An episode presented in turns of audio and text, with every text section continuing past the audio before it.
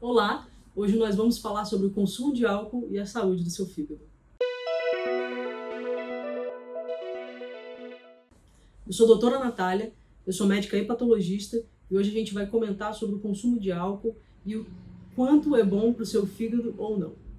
Bom, isso é uma pergunta que eu recebo muito também no meu consultório. Acredito que todos os hepatologistas também recebem essa pergunta muito no consultório. Seja naqueles pacientes que fazem consumo de álcool de forma diária e vêm para tirar dúvidas é, a respeito da quantidade e de qual, o quanto isso vai impactar no seu fígado, ou seja naqueles pacientes que têm doenças crônicas do fígado, que fazem acompanhamento e sempre chega no momento da pergunta, doutora, quando eu vou poder voltar a consumir álcool? Bom, primeiro já vou logo dizer que nós hepatologistas não contraindicamos o uso absoluto do álcool.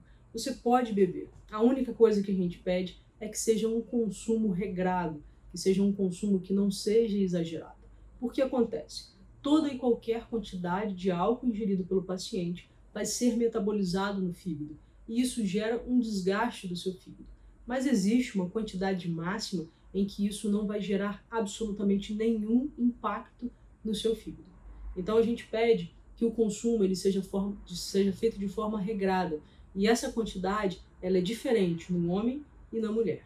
Então se você tem dúvidas em relação a isso, consulte um, um especialista, consulte um hepatologista para que você faça o consumo do álcool de forma regrada que não vai causar impacto no seu fígado.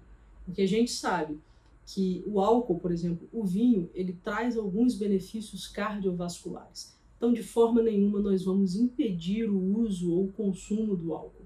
A gente só pede que isso se faça de uma forma responsável, para que não haja nenhum impacto na saúde do seu fígado.